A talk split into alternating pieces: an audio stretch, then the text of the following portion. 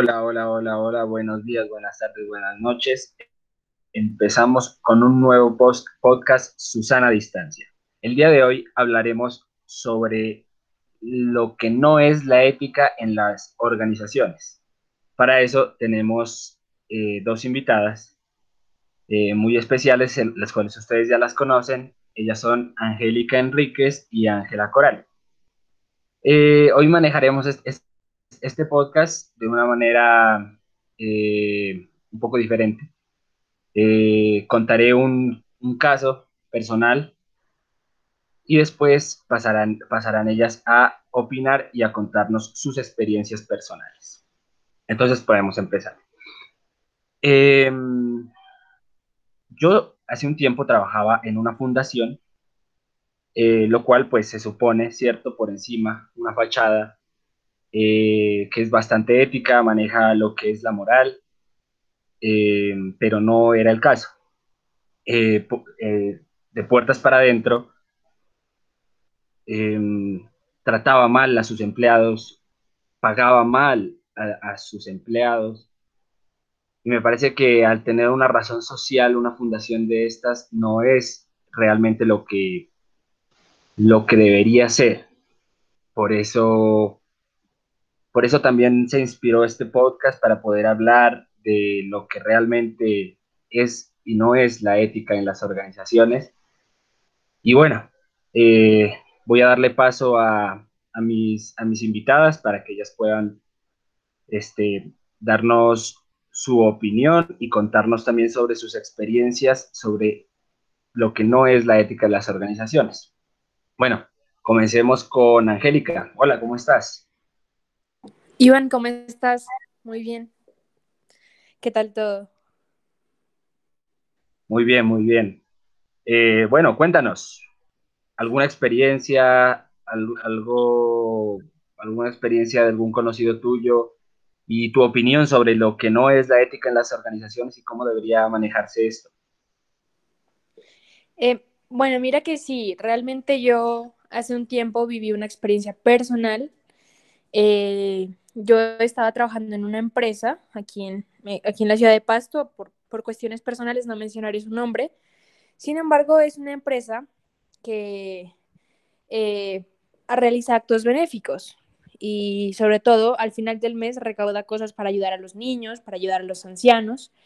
Sin embargo, uno creería, como tú mismo lo dijiste, que por el hecho de también tener su parte social, eh, van a actuar éticamente bien, pero mira que es algo que, fue contrariado y en, lo que eh, yo tuve un choque grande con, con el jefe y con los gerentes, porque a pesar de estos actos benéficos, al, final había una cierta corrupción por parte de los jefes y habían personas que incluso de la misma empresa que estaban pasándola mal, que sus hijos no tenían que comer y no quisieron colaborarles. Entonces, lo que me hace pensar que a pesar de, de, ser fachadamente una empresa que tiene una labor social, que hace actos benéficos, eh, solo lo hace por fachada y no ayuda a quienes realmente hacen parte de su empresa, por ejemplo. Entonces, esto me hace pensar que la ética en las organizaciones no siempre se aplica porque hayan actos benéficos o porque se puedan eh, realizar este tipo de situaciones. Ahí, considero yo que estas empresas, como en las que yo viví, eh, tienen que ser reformadas y tienen que verse bien qué está pasando y, no, no, debemos permitir esto porque muchas veces a quien nos afecta somos a nosotros que hacemos parte de la empresa. Eso te quería contar de una experiencia propia que viví. Bueno, sí, y con eso que me cuentas, podemos darnos cuenta realmente que no es algo alejado de la realidad, es algo que pasa mucho en las empresas, en cualquier tipo de empresas realmente. Eh, por eso es bueno hablarlo, dialogarlo, discutirlo para que así se pueda ir transformando, ¿cierto? Bueno, ahora vamos con Ángela. Eh, que ella nos puede, contar eh, alguna experiencia personal o su opinión o alguna experiencia de algún allegado sobre este mismo tema. Bueno, hola Angélica, hola Iván. Primero, gracias por invitarme nuevamente a este podcast.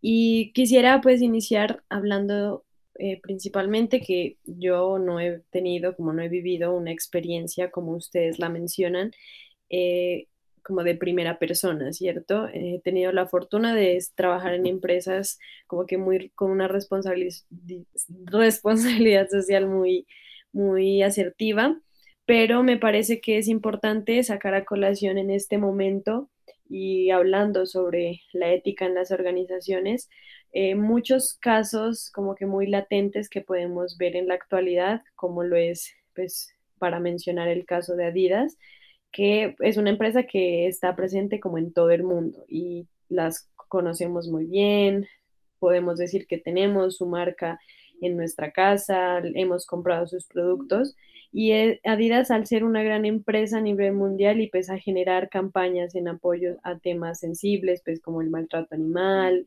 al apoyo y el cuidado al medio ambiente, a los ecosistemas, pues ha generado como una conciencia, digámoslo así, social y ambiental con las personas. Pero eso no le, no le quita lo que tras bambalinas una empresa tan, tan grande hace en su producción. Y pues no sé si ustedes conocían que Adidas es una de las primeras empresas en el mundo que contrata pues material y contrata mano de obra en la India y paga sencillamente a precios absurdos. Generalmente estas son las empresas que por su gran poder y control se dan el lujo de explotar a niños y a, explotar a personas de un tercer mundo que su única opción para trabajar es esa, eh, ser contratados a un bajo pago por empresas como Adidas. Entonces yo creo que este es un tema que se debe tocar mucho porque si bien, como lo decía Iván y Angélica, en la fachada de las empresas podemos ver la empresa y la organización ideal, eh, detrás de eso pueden haber muchos aspectos que no hacen que sea una organización ética y que tenga como esta responsabilidad en todo su entorno, tanto en sus empresarios como en la gente con la que trabaja, con el entorno en el que se desarrolla y pues como que toda su sociedad. Bueno, claro que sí.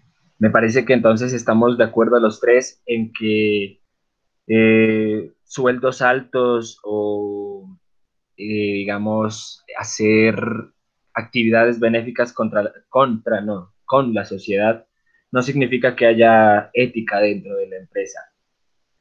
Pero bueno, me gustó mucho poder haber discutido sobre este tema con ustedes dos. Eh, al público les encanta tenerlas de invitadas. nada, muchas gracias por, por, atender mi invitación, por estar acá con nosotros.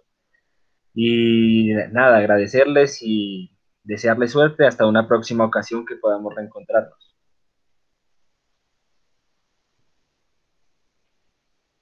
Igualmente, Iván. Ángela, muchas gracias. A ti también, Angélica, muchas gracias por la invitación. Bueno, hasta estén muy bien. Hasta luego y hasta aquí su podcast Susana Distancia. Que estén muy bien. Hasta luego.